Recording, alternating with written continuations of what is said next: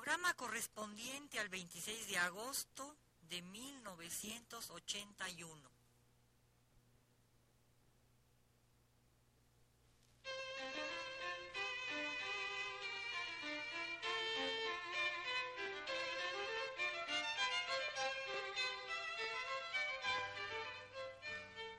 Divergencias. Programa a cargo de Margot Glantz.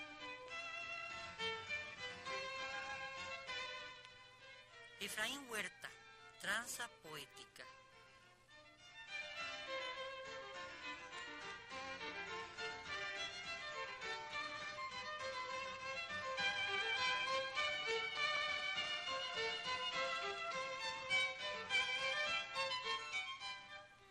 También Efraín habla de la rosa en este libro llamado Tranza Poética, publicado el año pasado por la editorial Era.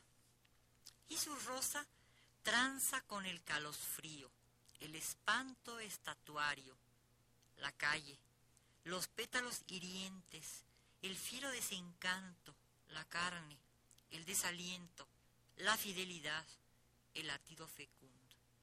La rosa, en fin, de las espinas de oro que nuestra piel desgarran y la elevan hacia el sereno cielo de donde la poesía nos llega mutilada ruinas del alba.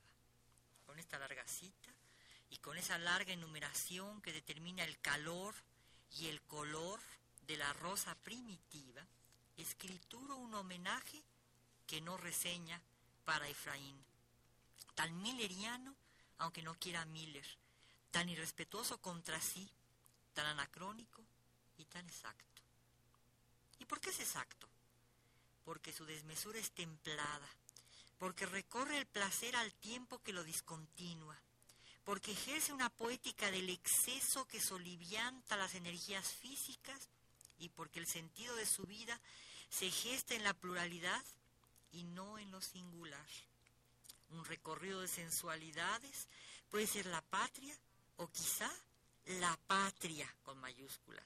Es patria del grito, del 16 de septiembre proferido contra los gachupines, cuando Hidalgo descolgaba la independencia desde su campana quijotesca. Oigamos, en un lugar de tu vientre, de cuyo nombre no quiero acordarme, deposité la seca perla de la demencia. La obscenografía, que no la historiografía, guía al lector por los caminos que organizaron nuestra nacionalidad y la selva oscura de Dante se vuelve un fragmento capilar de sálvase a la parte de los cuerpos femeninos. Hube de perder toda verde esperanza. Hablé en mexicano, lloré en portugués y en chichimeca, y en mazahua y en otomí. Me detuve a cavar mi fosa en San José Atlán, al pie del Sabino fieramente hendido por un rayo. Callé las miserias de este mundo, las del otro, las de siempre, las de toda la carne y todo color y todo aroma.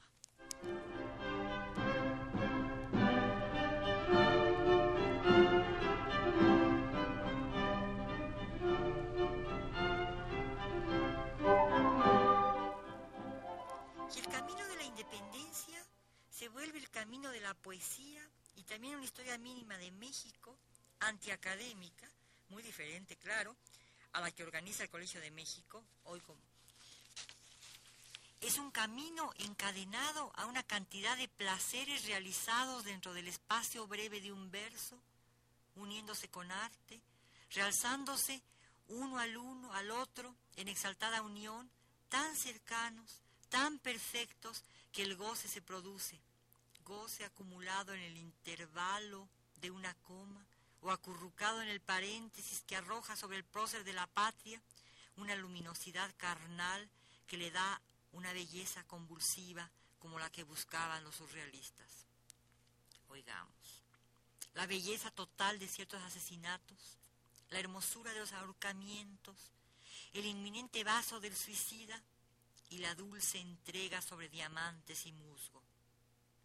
Hidalgo mete la mano en la historia pero es en realidad Efraín el que la cabalga, orgullosamente marginado, con los ojos brillantes, a pesar del quirófano tan execrado, a pesar de ciertos olores acres, multitudinarios, a cloroformo, a pus, a violencia, descrescencias.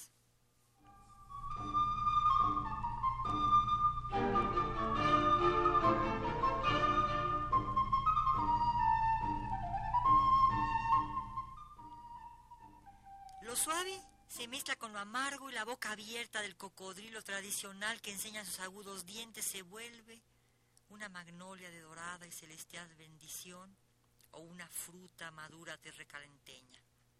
También el señor Morelos aparece, casi a mitad de un retablo de un corrido, acompañado de esdrújulas y de nombres indígenas sonoros como Nocupétaro, Caráscuaro, anticipando la nomenclatura posterior que transformará Valladolid en hoy Morelia. Los nombres se agrupan y se poetizan y hasta los grados son poéticos y relucen como las condecoraciones inocentes de los hacedores de la patria chica. Pero ya el señor Morelos llevaba el doble nombramiento de lugarteniente brigadier y jefe de las operaciones militares del sur.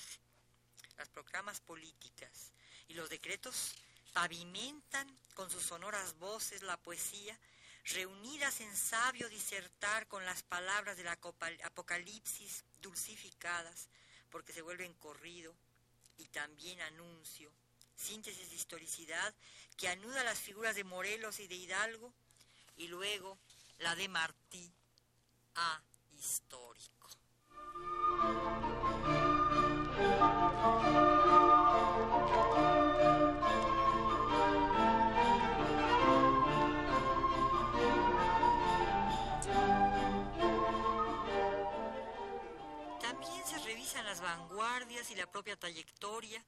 Se lanza un manifiesto nalgaísta y se adereza con las aleluyas de los cocodrilos altamente sexuados que se transmutan por el alcohol en cool jazz. Todo pasa por la trompeta del escarnio y los manifiestos se trastruecan ostentando su invalidez de eslogan. Nalgaístas de todos los países subyugados, oea, oea, oea, oea, uiníos.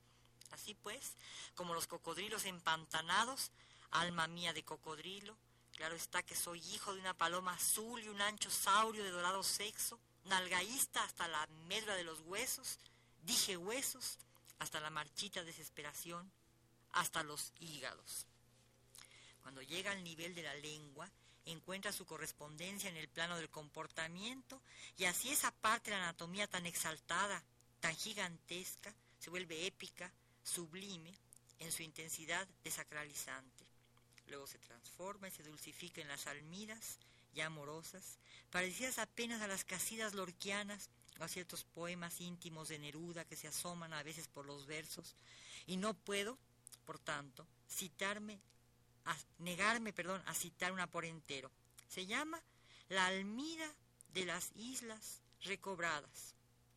Leo. Ellas fueron amiga, tan marítimas como una cabellera, cortada por un mediodía, y se han llamado, o no las encontrarás en tu antigua geografía, la isla desolación, la isla inaccesible, la isla mariposa, las islas auroras, la isla gloria guardia y la desollada, llena de ruiseñores muertos, y vivísimas palomas, la isla posesión.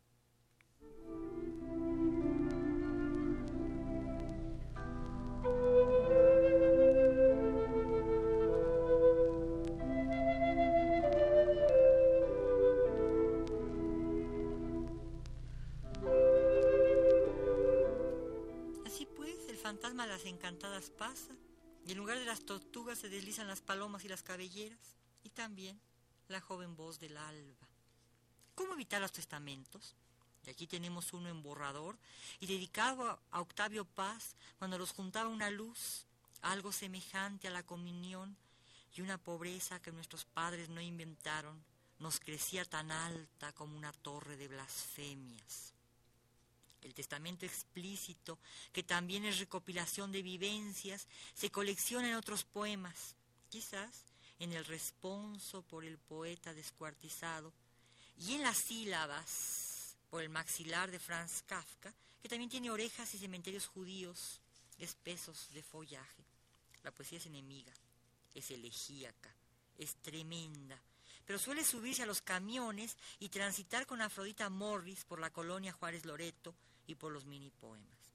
Una lengua rudo, rugosa, mimetiza el bamboleo asesino de los camiones que pasan por las calles mexicanas. Los cuerpos se erigen, formidables, y rebasan con su piernón bruto todos los tránsitos posibles. El caso de Efraín Huerta me parece sintomático. El poeta que se nos aparece en supremamente contradictorio, sentimental y cínico, devastador y sarcástico, lírico y tierno, iluminado y proletario, observador de una corrupción que nos asedia, pero amante de la misma, detractor de nuestras verdades al tiempo que las historiza y las obsceniza. Sus poesías son espléndidas blasfemias, latidos presurosos, cánticos sombríos sembrados en la ira tenebrosa.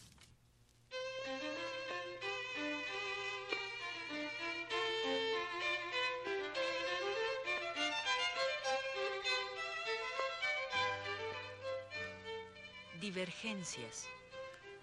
Programa a cargo de Margot Glantz.